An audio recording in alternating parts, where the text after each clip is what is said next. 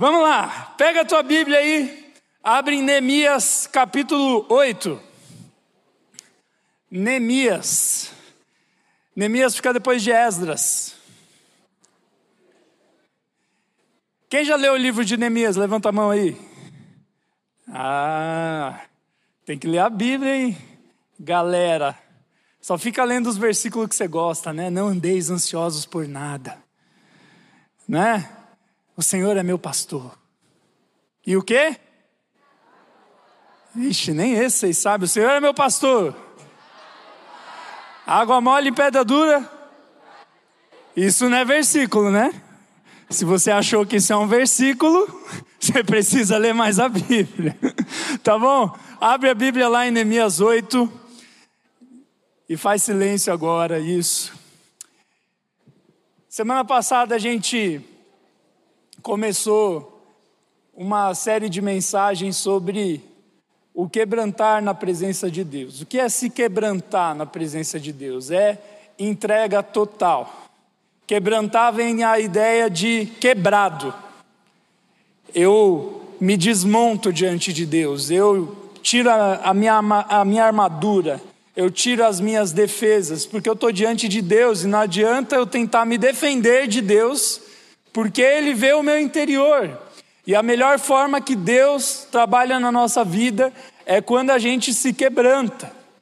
E pensando nisso, o Luizinho pregou sobre jejum semana passada. Quantos lembram da palavra do Luizinho aí? É isso aí. Quantos jejuaram essa semana? Ó, oh, não, não, levanta a mão de novo, ó. Oh. Que isso, hein? Uma salva de paz para esse povo crente. É isso aí. Pastor, eu nunca passei tanta fome na minha vida. Pare. Jejum é bom, porque a fome que você sente no corpo, você fala: Jesus, é essa fome que eu tenho do Senhor. Eu te desejo mais que um Big Mac. Amém? Ou para os fitness, eu te desejo mais do que alface. Quem que come alface fica feliz, né? Mas enfim. A gente está falando sobre quebrantamento. Para de conversar sobre alface, presta atenção aqui. Isso. Quebrantamento. O título da mensagem de hoje é O Quebrantamento do Espírito Santo. Repete assim comigo: O quebrantamento do Espírito Santo. Ah, tem um cara que está empolgado aí. Legal. A palavra de Deus, em vários textos da Bíblia, fala sobre quando a presença de Deus invade um lugar. E não é invadir como se Deus precisasse pedir licença, mas é quando Deus toma uma pessoa ou um lugar de tal maneira que as pessoas se desmontam. Os pecados vão embora, a confissão dos pecados vem, a presença de Deus vem e, consequentemente, vem o amor, vem a vida, e nós aqui no nosso ministério, nós cremos que estamos vivendo um despertar espiritual. Você é novo, você é adolescente, então talvez você ache que é normal vir num culto toda sexta-feira com 800 adolescentes. Só que isso não é normal. E não é porque a nossa igreja é especial, não, isso está acontecendo em outros estados do Brasil.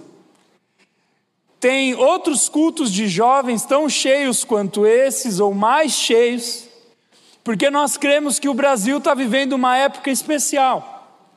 A palavra de Deus diz que quando quanto mais se aproxima da volta de Jesus, mais as coisas pioram. E o Brasil, quando a gente acha que não pode piorar, ele sempre nos surpreende. Só que a palavra de Deus mostra que, mesmo quando as coisas só pioram e o juízo de Deus se aproxima, a volta de Jesus significa que o juízo de Deus está vindo, mesmo assim, tem alguns hiatos. Quem sabe o que é hiato aí? Levanta a mão. A maioria não sabe. Hiatos são alguns espaços na história que, mesmo quando o mundo está um caos, Deus separa um espaço onde acontece um avivamento.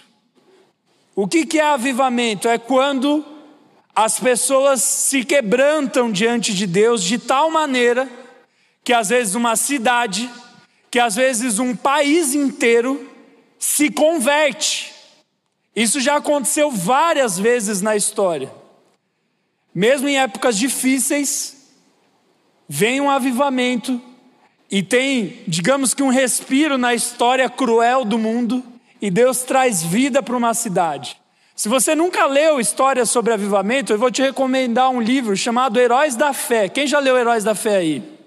Se você não leu, procura na internet para comprar. Eu não sei se esse livro já está em domínio público, porque ele é bem antigo. Se tiver, tem em PDF na internet, bem suce. E ele fala da história de vários avivamentos, onde cidades inteiras se converteram. E nós cremos que isso está próximo de acontecer em Curitiba. Se você está na igreja há mais tempo, você viu que teve, há algum tempo atrás teve dois cultos na Arena da Baixada com 40 mil pessoas e milhares e milhares de pessoas se convertendo. Quem foi num desses cultos aí? Foi muito massa. Mas não é o culto na arena que mostra que o avivamento está acontecendo. O que mostra que o avivamento está acontecendo é a unidade das igrejas. Pastores de várias igrejas diferentes, que antes até eram rivais, estão dando as mãos, esquecendo a placa da igreja, para ajudarem uns aos outros a construir o reino de Deus. E uma reunião e um cafezinho de pastores aqui em Curitiba se tornou a semana de avivamento que está espalhada em inúmeras cidades do Brasil. Vocês vão ver, vai ter de novo agora em julho e várias cidades e vários estados, inclusive tem outros estados que também estão querendo fazer culto em estádio, e não é por causa do estádio, não é por causa da banda, é porque está havendo um grande despertar espiritual. Talvez você seja visitante, você não entenda o que está acontecendo, mas mesmo você não acreditando em Deus, se você for olhar lá no IBGE, nas pesquisas, o número de cristãos protestantes no Brasil não para de subir. E não é porque nós queremos competir com as outras religiões, não é isso. É porque Deus está fazendo algo novo na nossa nação. E eu creio que está vindo um hiato. A gente está vivendo um tempo ruim, vai vir um avivamento e depois vai estar pior do que agora. Nossa, pastor, que notícia boa. Pois é, está na Bíblia. A Bíblia fala que antes da vinda do filho do homem, as coisas iam piorar. Quem já leu isso? Eu já li, está lá. Só que tem momentos de avivamento, e eu creio que a gente está prestes a viver um. Eu creio, eu tenho convicção disso, que a gente está vivendo algo especial. Tanto que eu sempre falo toda sexta, e eu vou falar toda sexta até se cumprir uma menina de 15 anos aqui do nosso ministério teve uma visão que saía um rio aqui do templo da nossa igreja, e esse rio era em forma de adolescentes. E como no texto de Ezequiel, que diz que o rio de Deus passa e as pessoas ao redor ganham vida, esse rio de adolescentes ia passar pela nossa cidade e os colégios, as praças, as ruas, as casas iam ganhar vida. E eu creio que isso está prestes a começar. As portas estão abrindo, as portas dos colégios estão abrindo aos poucos para o Evangelho entrar. Eu já contei algumas coisas aqui para você, da menina que foi evangelizar no colégio e tinha 700 pessoas no auditório e três, e três quatro adolescentes fizeram um culto para 700 adolescentes. Isso não é normal. Deus está abrindo um tempo novo. E para nós vivermos esse tempo novo de vez, porque uma coisa é Deus prometer algo, outra coisa é isso acontecer. Como assim? Deus promete e não cumpre? Não. Tem dois tipos de promessas de Deus. As promessas que ele fala, tal coisa vai acontecer, já está decretado, não importa o que vocês façam, vai acontecer e acabou. Tipo a volta de Jesus, vai acontecer e acabou. Você sendo crente, não sendo crente, sendo ateu, não acreditando em nada do que eu estou falando, vai acontecer você acreditando ou não. Agora tem promessas que são condicionais. Ele fala: se você me obedecer, eu vou te abençoar. Se você honrar os seus pais, você viverá mais dias na terra. Está entendendo? E eu creio que Deus trouxe uma promessa de avivamento condicional para nossa cidade. Se vocês se quebrantarem, Curitiba vai se converter. Deus não falou isso para um pastor, ele falou para vários pastores de várias igrejas. Está acontecendo algo diferente. Tanto que pastores de outras cidades olham para o que está acontecendo em Curitiba e falam: tem algo acontecendo aí no meio de vocês. E eles estão começando a viver na cidade deles, repetir as práticas de quebrantamento. Por isso, crendo que esse rio está pronto para romper, Agora no mês de julho, a gente vai fazer os turnos de oração na Flow School, está aberto para quem não é da Flow School, vai lá, você já vê como que é. A gente vai abrir inscrições depois em agosto para quem quiser participar. Ever. Agora, por que, que a gente está fazendo turno de oração? Por que, que o Luiz pregou sobre jejum? Por que hoje eu vou pregar sobre quebrantamento? porque nós cremos que algo de Deus está para vir sobre a nossa cidade, e isso envolve vocês. Deus falou que há um rio de.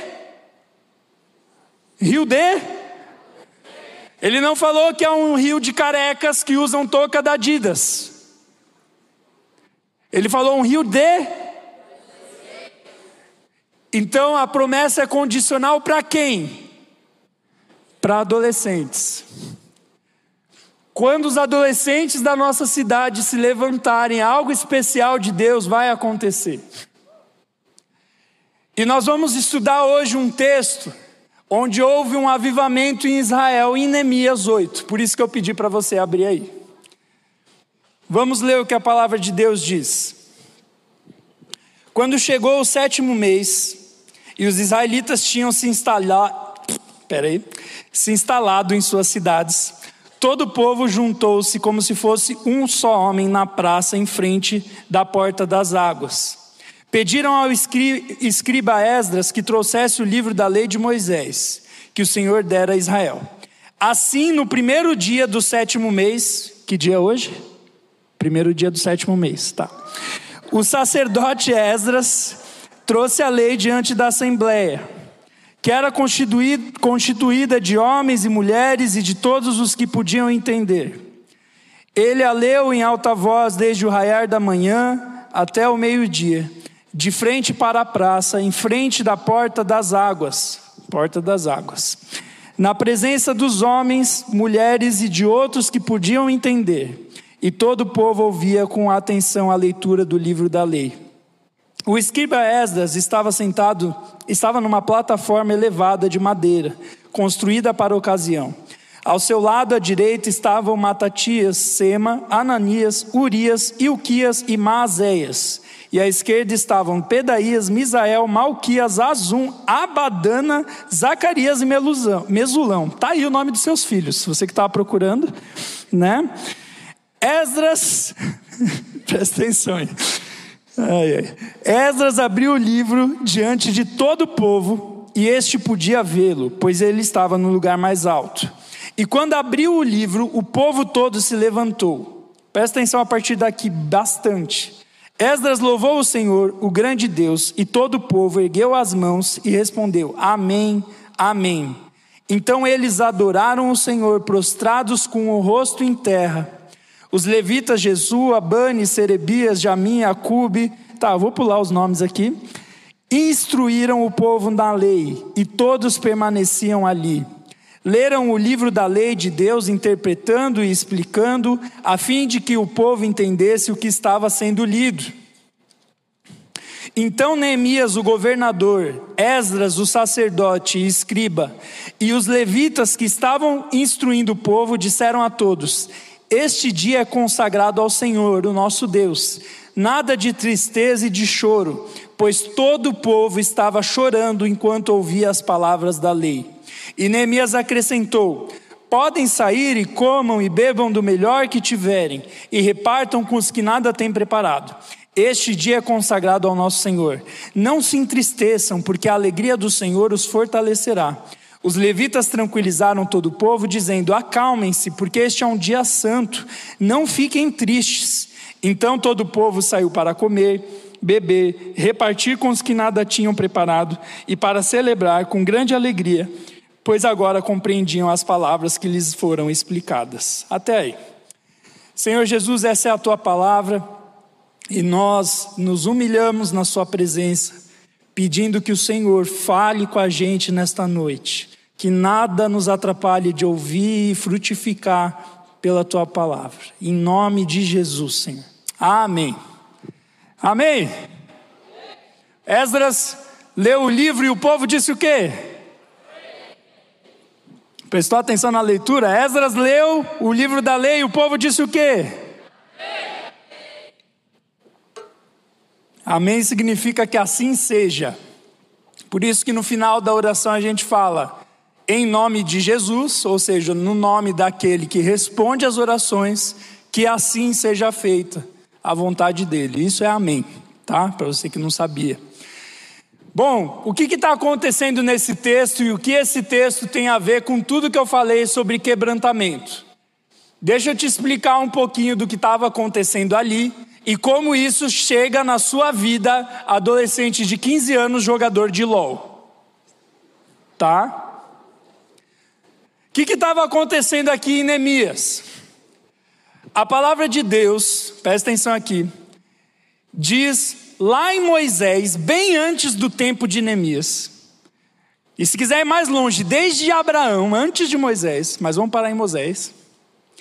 Deus disse para ele assim: Olha, se o meu povo me obedecer, ó, promessa condicional. Vocês vão ter uma terra que mana leite e mel, uma terra abençoada, seus filhos vão ser abençoados, os filhos dos seus filhos vão ser abençoados, prosperidade vai vir, o país de vocês vai ser maravilhoso.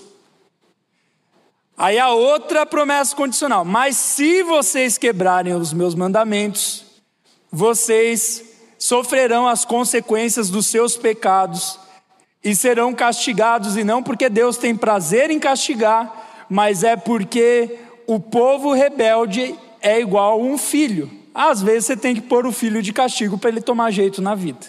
E Deus avisou: se você, vocês não me obedecerem, a terra de vocês vai ficar arrasada, os filhos de vocês ficarão arrasados, não vai ter prosperidade, vocês vão ser levados presos por outros povos e vão perder a bênção de Deus no meio de vocês.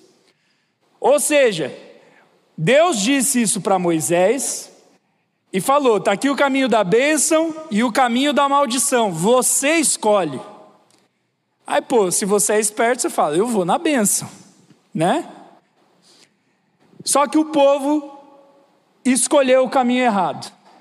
E aí vieram os reis, e Deus prometeu a mesma coisa para os reis: se vocês me obedecerem, vai acontecer coisas boas. Se vocês me desobedecerem, vão acontecer coisas ruins. E não é porque Deus também é alguém egoísta. Se eu não adoro a Deus, ele resolve me fazer churrasco do diabo. Não é isso. É porque se Deus é a fonte da vida, a fonte de tudo que é bom, e eu decido virar as costas para Ele, só me sobra a fonte da morte. Se você decide apagar a luz, você vai ficar inevitavelmente no escuro. E o povo de Israel decidiu ficar no escuro. E aí aconteceu tudo o que Deus tinha falado para Moisés. Eles foram presos, foram saqueados, roubaram todos os tesouros de Israel. Olha aqui para mim, não mosca não, que já vai chegar no adolescente jogador de LoL e de Candy Crush. Candy Crush é velho, né? Nem joga mais, né? Enfim, COD, sei lá que raio que você joga. Mas, presta atenção aqui, não mosca não. E aí o povo de Deus perdeu a bênção de Deus foram saqueados, o templo foi saqueado. Naquela época eles guardavam tesouros no templo, levaram todos os tesouros, raptaram a galera. Chegou o Império Babilônico e dominou Israel e deportou Israel. Imagina assim, ó, que a gente está em guerra, a gente perde a guerra e vem o exército de outro país e leva todo mundo de Curitiba para sei lá, morar na Guatemala. Calorzão. A gente ia morrer lá, né? Que aqui só tem pinguim. Mas aí acontece isso com eles. E chega um tempo em que Deus tem misericórdia deles, mesmo sem eles merecerem, e levanta uma geração, que é aí que a gente vai chegar aqui em Neemias, que buscava Deus, que amava Deus, que era consagrada a Deus.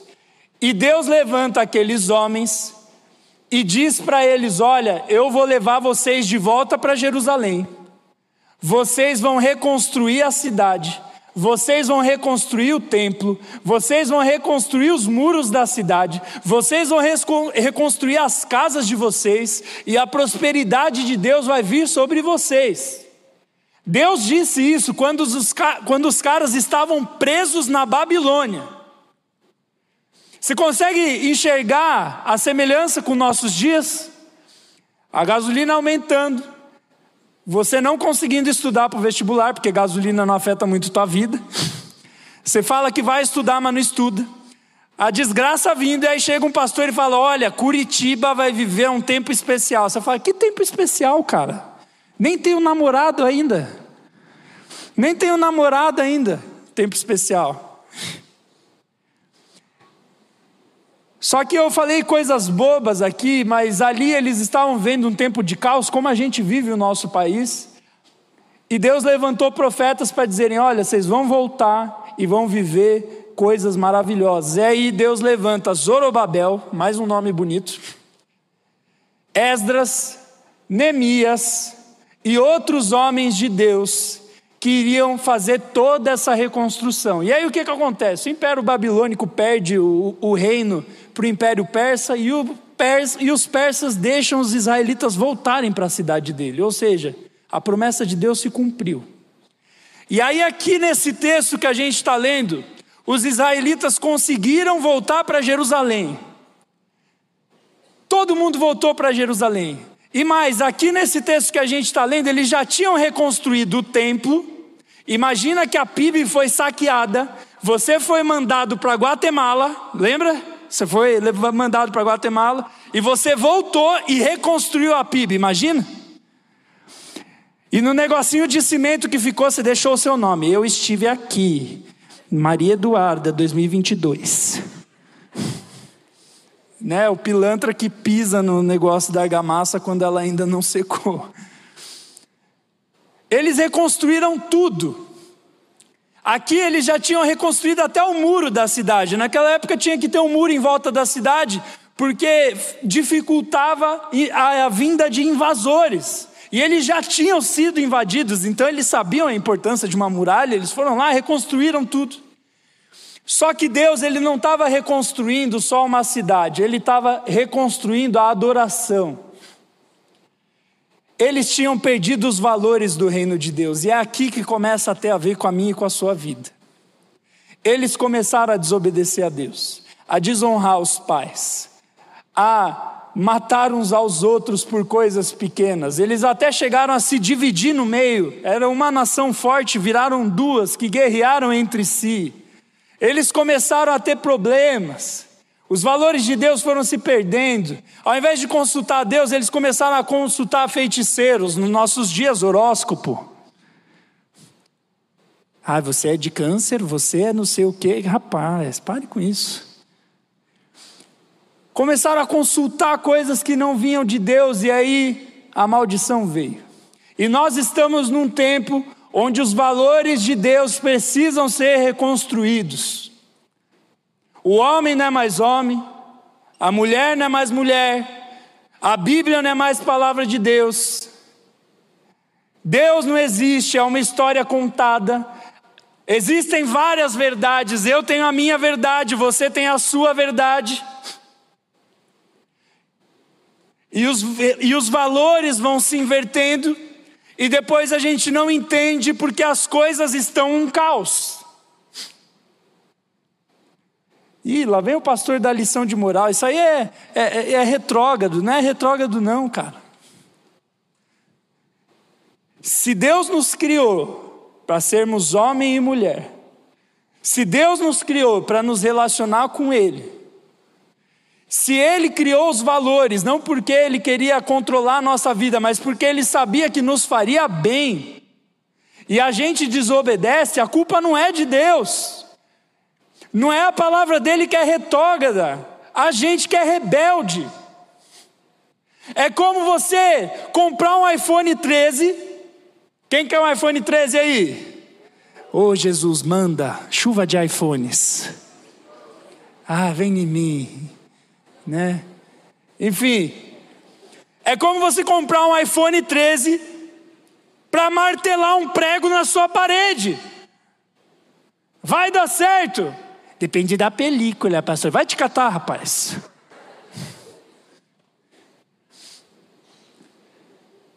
Não foi feito para isso. Quando nós olhamos para os valores de Deus e decidimos viver do nosso jeito, é como pegar um iPhone para martelar uma parede. Vai dar ruim. O prego pode até entrar. Você vivendo do jeito que você quer, vai ter coisas que até vão dar certo, mas no fim você vai estar igual a tela do iPhone, todo quebrado desobedece os valores do reino de Deus e depois não entende porque está todo quebrado, porque está depressivo, porque tem crises em casa. Eu não estou dizendo que toda crise, toda depressão vem da desobediência a Deus, mas muita crise, muita depressão vem da desobediência a Deus, sim. E aí Deus, Ele procura gerações que decidem reconstruir os valores do reino. E ele encontrou em Neemias, Esdras, Zorobabel, Ageu, Zacarias, era uma geração top. Todos os profetas top junto ali. Deus levanta esses cinco caras e reconstrói os valores da nação. E aí o que, que acontece? Num dia, no primeiro dia do sétimo mês, só que aqui na Bíblia o sétimo mês não é julho, tá? Ah, senão era muito certinho, né? Primeiro mês aqui era em outubro, é o calendário judeu, tá? No primeiro dia do mês, eles se reuniram numa assembleia solene para comemorar a festa das trombetas. Era uma festa que eles tinham. E toda a festa de Israel, eles liam a palavra antes de começar a festa. Só que lembra, aquele povo estava se reconstruindo, então fazia tempo que não existia festa lá. Olha aqui para mim, lembra, você saiu da Guatemala e voltou para o Brasil do nada. Eu não sei porque eu pensei na Guatemala, foi o primeiro que me veio na cabeça. E você parou de fazer os encontros aqui na igreja, aí do nada você reconstruiu a pira e ponto, tem culto sexta. Vai ser meio esquisito. E mais, mais esquisito, porque eles estavam voltando de um tempo de pecado, então eles não estavam de boa com Deus. Eles estavam voltando pela graça de Deus. O que é graça? Deus dar um favor sem a gente merecer. Eles não mereciam voltar, mas mesmo assim Deus teve misericórdia deles.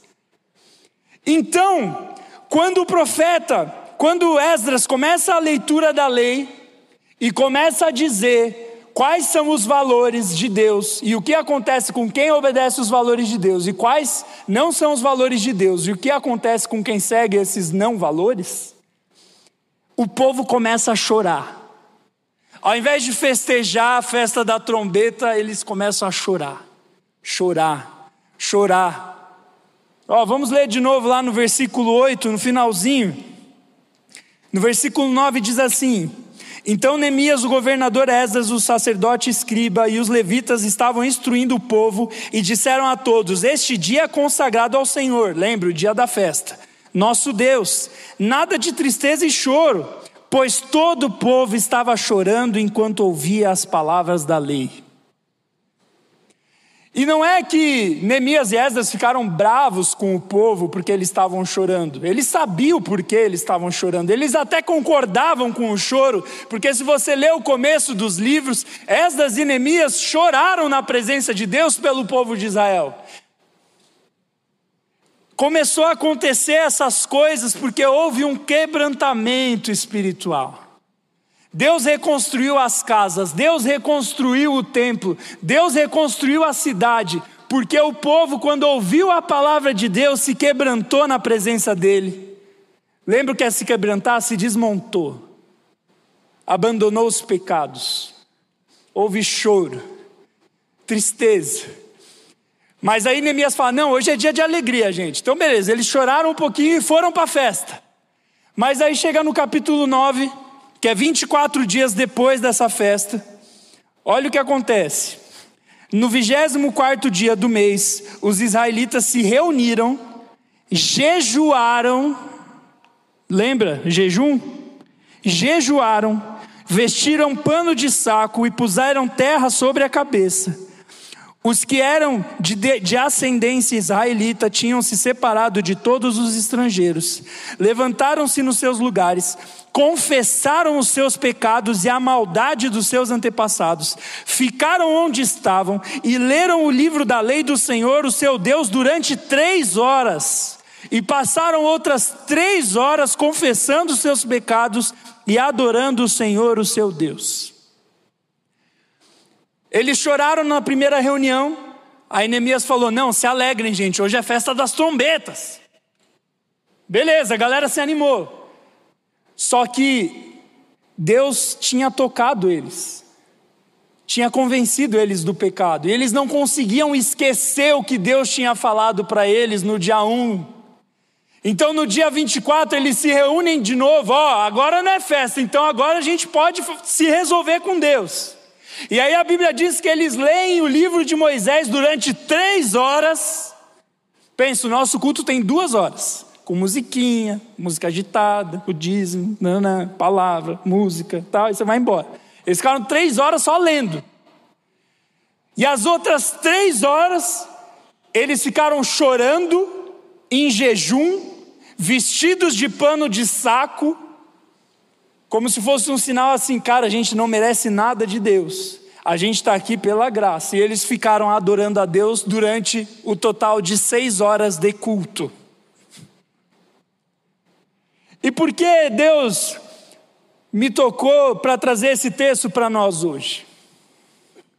Porque, assim como na época de Neemias, os valores precisam ser, precisavam ser reconstruídos, o nosso tempo precisa ser reconstruído.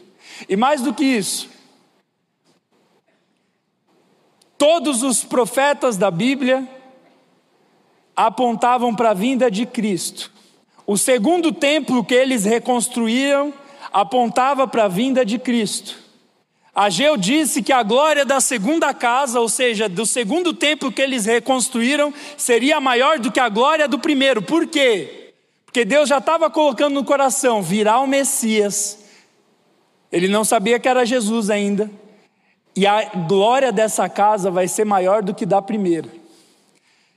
E no nosso tempo, Jesus já veio, a glória da segunda casa já foi maior que a primeira, mas nós estamos em outro tempo, em que Jesus está voltando. Jesus está voltando. E a palavra de Deus diz que antes da volta dele, ele ia procurar gerações que reconstruíssem o valor do reino de Deus. E que ia haver um tempo de colheita, ou seja, de pessoas sendo salvas. Nós estamos vivendo esse tempo de colheita. Nós estamos vivendo esse tempo de colheita. Teve uma menina que deu testemunho semana passada na Flow School que Deus tocou o coração dela para falar de Jesus para o professor e o professor se converteu na sala de aula. Os frutos estão prontos, é só chacoalhar que cai. Eu nunca vi tanta gente querendo Jesus na minha vida. Eu nunca vi ser tão fácil falar de Jesus para as pessoas. É que a gente não tem coragem. Mas Deus levantou uma geração de corajosos. Esse culto, antes da pandemia, tinha 400 adolescentes. Passou a pandemia, nós estamos com 800. Gente, isso nunca aconteceu na história dos adolescentes. A colheita está chegando. Em dois anos, dobrou o número de adolescentes que a PIB demorou 100 anos para acontecer. Você está entendendo o que está acontecendo? 100 anos. Isso sem contar que em agosto, todo ano, quem faz 17, 18 anos, a gente manda para os jovens. Senão isso aqui já estava lotado. Nós estamos vivendo um tempo especial. Só que assim como antes da primeira vinda de Jesus, teve que haver uma reconstrução de um templo, teve que haver quebrantamento, e aí a glória da segunda casa foi maior do que a primeira. Para o avivamento vir e para a volta de Jesus vir mais rápido, nós precisamos reconstruir os valores na nossa geração. Deus está te chamando, não é obra do pastor. Se você lê Esdras e Neemias, tem várias daquelas listas de nome que quem é crente adora ler, né? E aí você se pergunta, por que tanto nome? Os nomes das pessoas que estão em Esdras e Neemias são os nomes das pessoas que reconstruíram a cidade. Era o povo todo. Não era só o pastor. Se fosse só o pastor, ia estar só o nome de Esdras e Neemias, e Zorobabel, e Ageu e Zacarias, que eram os caras mais conhecidos. Mas não tinha tudo que esses nomes que eu li aqui estão, Mesulão, meu Quideão, meu não sei o quê. Deus, assim como Ele chamou o povo para reconstruir, Ele está te chamando. E eu creio que hoje vai haver quebrantamento aqui. Não porque as palavras foram legais, mas porque quando a presença de Deus vem, não há um que sobre de pé. Não há barreira que sobre. Talvez você que é visitante, olha aqui para mim, talvez você ainda esteja com defesas, ainda, meu filho, porque a presença de Deus vai vir aqui, você não vai conseguir sair andando nesse tempo. Deus vai nos visitar. Só que Deus só visita quem se quebranta. Eles passaram três horas confessando os pecados. Eles leram o livro da lei, viram que eles não estavam obedecendo nada e choraram na presença de Deus. E hoje, como um ato simbólico, eu quero repetir isso. Eu vou ler uma parte do nosso novo livro da lei, o Novo Testamento que fala sobre aqueles que obedecem a Deus e os que não obedecem. E hoje vai haver quebrantamento aqui, porque nós não estamos obedecendo a Deus. A palavra diz em Gálatas 5 o seguinte: Gálatas 5,19: Ora, as obras da carne são manifestas: imoralidade sexual, impureza, libertinagem, idolatria, feitiçaria, ódio, discórdia, ciúmes, ira, egoísmo, dissensões, facções, inveja, embriaguez, orgias e coisas semelhantes. Eu os advirto como antes os adverti: aqueles que praticam essas coisas não herdarão o reino de Deus. Não dá para ser crente praticando essas coisas. Se você não sabe o que são elas, eu vou explicar de novo. Vai lá, versículo 19 de novo: imoralidade sexual, sexo sem compromisso. Por que, que isso é pecado, pastor? Porque o sexo é um elo de ligação tão íntimo que ele nos liga espiritualmente com a pessoa também. A Bíblia diz que a gente se torna uma só carne quando faz sexo com alguém. A pessoa se conecta emocionalmente com você, e por mais que você faça sexo com, sem compromisso, a outra pessoa que fez com você pode ficar apaixonada por você e ter o coração destruído por causa da sua falta de compromisso. Quantos abusos? Quantos abusos? Pornografia. Quanta pornografia? E se aparecesse no telão o que a gente vê no nosso celular?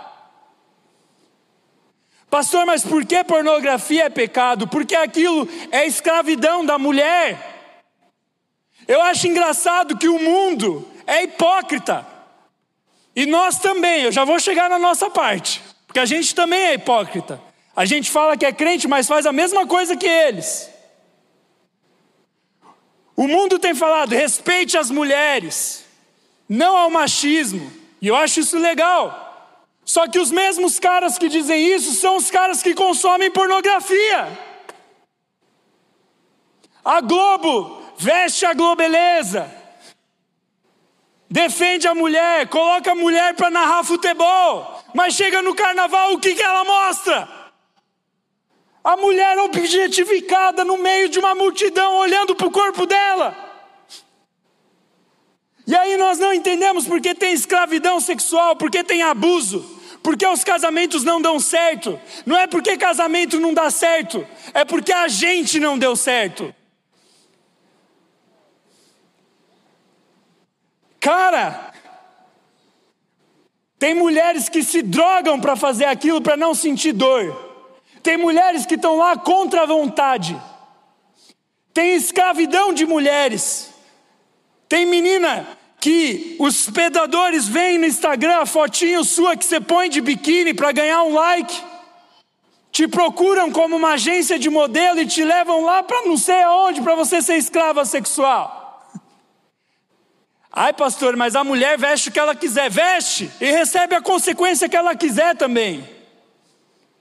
O homem veste o que ele quiser e recebe a consequência também. Quer ser machão, quer ser garanhão, quer ser pegador. E depois não entende porque está com 40 anos morando na casa do pai e da mãe. E tem um monte de menino com 15 anos que esse é o futuro.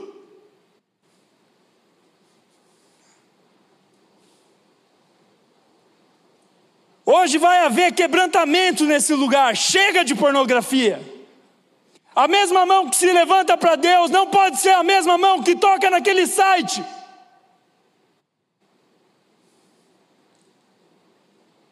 Não dá para ter festa de trombeta sexta-feira, se na segunda, na terça, na quarta, na quinta, no sábado, no domingo você vive sem Jesus.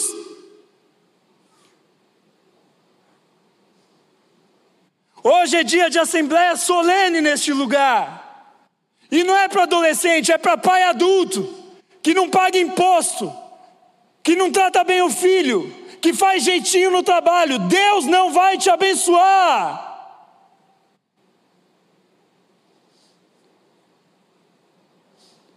O avivamento virá. Quando nós, eu falo nós, porque eu me envolvo nos pecados que estão descritos aqui.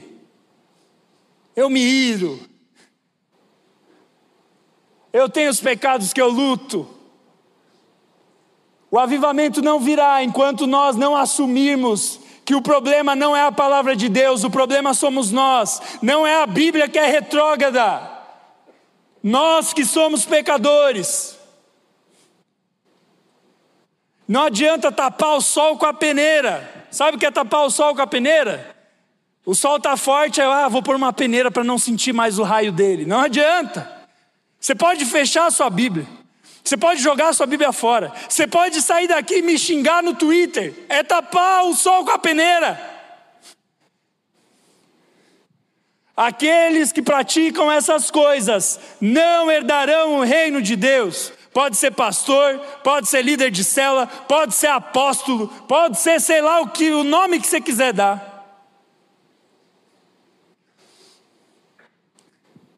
Mas graças a Deus tem uma boa notícia, tem os versículos seguintes.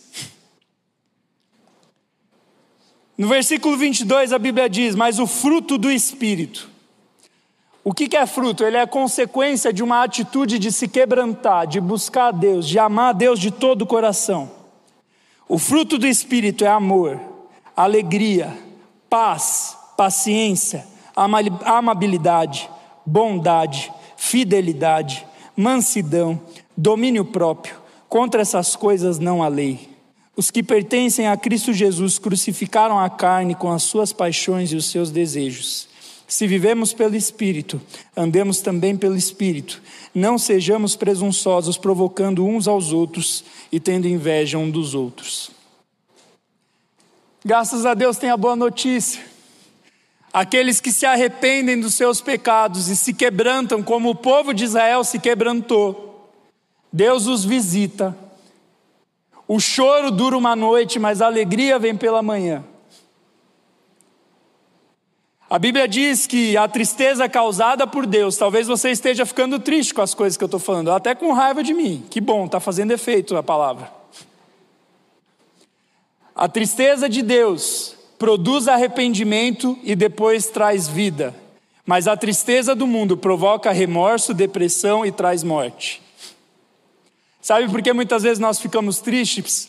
Porque a gente não assume os nossos pecados e aí não entende porque vive no fundo do poço. Muita gente está no fundo do poço porque está em pecado, mas não quer aceitar que está em pecado.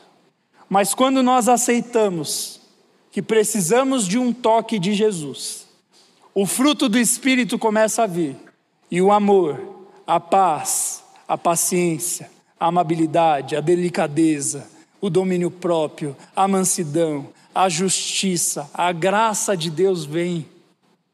E aí a casa que estava uma bagunça, é acertada. Os pais que viviam em briga, que estavam pensando em se divorciar, Deus restaura o casamento. O filho que não gostava do pai, o pai que não gostava do filho, Deus restaura. Deus restaura o colégio, Deus restaura as amizades. Deus fez isso na minha vida.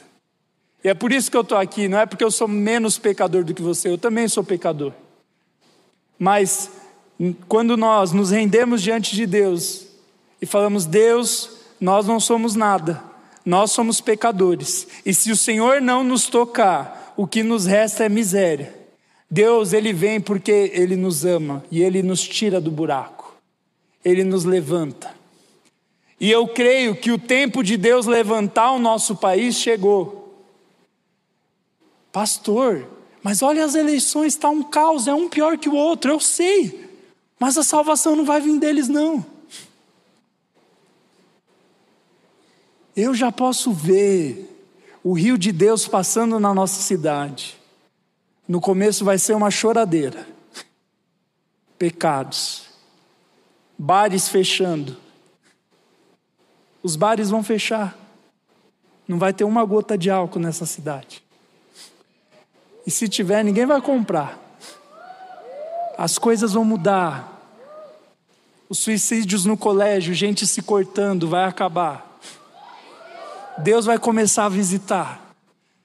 Deus vai visitar o professor de filosofia que te fala que Deus não existe e você vai ver ele chorando na sua frente. O reino de Deus vai vir, vai vir. As filas nos orfanatos vão acabar. Os mendigos vão ter casa. Eu sei, isso vai acontecer. Não vai ser para sempre, porque Jesus vai voltar, mas vai ter um hiato de avivamento. E nós vamos viver isso. Mas antes disso acontecer, tem que ter o quebrantamento.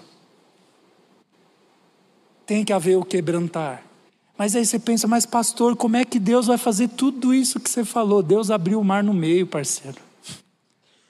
Para Ele nada é difícil demais. Para Deus nada é difícil demais. Basta um toque. Esdras era um homem que leu a palavra de Deus e uma nação inteira se converteu com a leitura da palavra. Ele não estava pregando. Depois eles pregaram. Mas na leitura da palavra. Imagina eu começando a ler o texto aqui e o cara já está se convertendo na cadeira.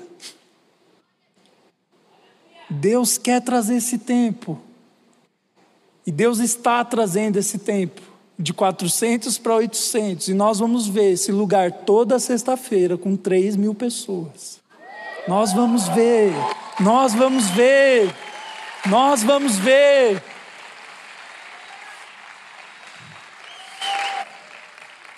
Nós vamos ver pessoas sendo curadas. Nós já vimos aqui, mesmo em tempo de iniquidade, a gente já viu uma adolescente sendo curada aqui na nossa frente. Eu vi essa semana uma mulher sendo curada na minha frente. Ah, eu não acredito, pastor. É tapar o sol com a peneira. Você escolhe acreditar ou não. Eu vejo essas coisas acontecendo, paternidade boa, maternidade boa. Eu vejo até o chiclete das mesas dos colégios sendo tirado de baixo. Eu vejo vocês pintando os muros da escola e tirando a pichação. Eu vejo. Eu vejo a gente em praças, com colégios reunidos, se convertendo. Eu creio, eu vejo isso. E eu quero viver isso. E a minha oração tem sido: Deus, não deixa o meu coração orgulhoso de maneira que eu impeço o avivamento por causa do meu orgulho. Quando Deus falou a palavra do rio para nossa equipe, a gente se reuniu e a gente entendeu o seguinte: o rio de Deus vai vir com a nossa ajuda e sem a nossa ajuda. Se a gente ajudar, nós vamos mergulhar e nadar nele. Se a gente atrapalhar, ele vai atropelar a gente. Eu falei isso para minha equipe. Vamos se consagrar, porque o rio de Deus está vindo. E eu creio que está próximo, e agora próximo, próximo mesmo. Eu creio que está chegando. É coisa de um, dois anos. Vai acontecer. Mas nós precisamos nos preparar. E eu vou encerrar com a leitura de Apocalipse eu vou pedir para você ficar de pé.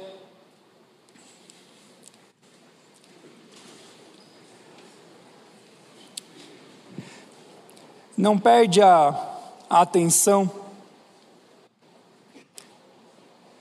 Muitos falam que Jesus está demorando para voltar, mas em 2 Pedro 3, eu vou pregar esse texto daqui a pouco.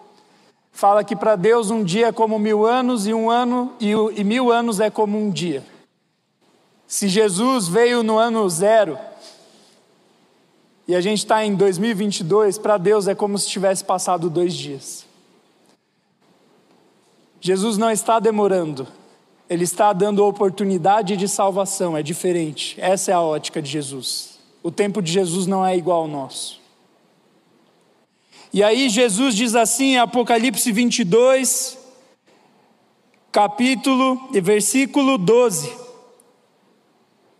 Apocalipse 22, versículo 12 diz assim: Jesus falando: Eis que venho em breve, a minha recompensa está comigo, e eu retribuirei a cada um de acordo com o que fez. Eu sou o Alfa e o Ômega, o primeiro e o último, o princípio e o fim. Felizes os que lavam as suas vestes, ou seja, que se livram dos seus pecados, e assim têm direito a árvore da vida e podem entrar na cidade, ou seja, no céu, pelas portas. Fora ficam os cães, os que praticam feitiçaria, os que cometem imoralidades sexuais, os assassinos, os idólatras e todos os que amam e praticam a mentira. Eu, Jesus, enviei o meu anjo para dar a vocês este testemunho concernente às igrejas. Eu sou a raiz e o descendente de Davi, e a resplandecente estrela da manhã. O Espírito e a noiva dizem: Vem. E todo aquele que ouvir, diga, diga. Quem tiver sede, venha, e quem quiser, beba de graça da água da vida. Declara a todos os que ouvem as palavras da profecia deste livro. Se alguém lhe, lhe acrescentar algo, Deus lhe acrescentará as pragas descritas neste livro. Se alguém tirar alguma palavra deste livro da profecia, Deus tirará dele a sua parte na árvore da vida e na cidade santa que são descritas neste livro. Aquele que dá testemunho dessas coisas diz: Sim, veio em breve. Amém. Vem, Senhor Jesus. A graça do Senhor Jesus seja com todos. Amém. Ele está vindo. E ele vai recompensar cada um de acordo com o que tem feito. Quais são as obras que nós vamos apresentar para Jesus? E não é que nós vamos para o céu por sermos bonzinhos, nós vamos para o céu se nós assumirmos que não somos bonzinhos e que precisamos de Deus. Tem muita gente que acha, eu vou para o céu se eu for bonzinho, se eu der esmola, se eu der o dízimo, se eu vir na igreja. Não. Você vai para o céu quando você entender que o dízimo que você dá, que a esmola que você dá, que a boa ação que você faz não vale nada, porque você é pecador. E aí, quando você fala, Deus, eu sou pecador, eu preciso de você, Ele vem e te salva, e as suas boas ações se tornam algo que você faz em gratidão da salvação e não para receber a salvação. Deu para entender? Você quer ir para o céu? Assuma que você não é bonzinho, cara. Assuma que você não é bonzinho. Talvez sua mãe fale, ah, lindinho na mamãe. Você não é o lindinho da mamãe diante de Deus. Você se torna o lindinho de Deus, a lindinha de Deus. Quando você fala, Deus, eu não sou bonito, mas eu sei que o Senhor pode fazer uma reforma em mim. E aí ele vem e te torna bonito pela graça e amor dele. Hoje é dia de quebrantamento.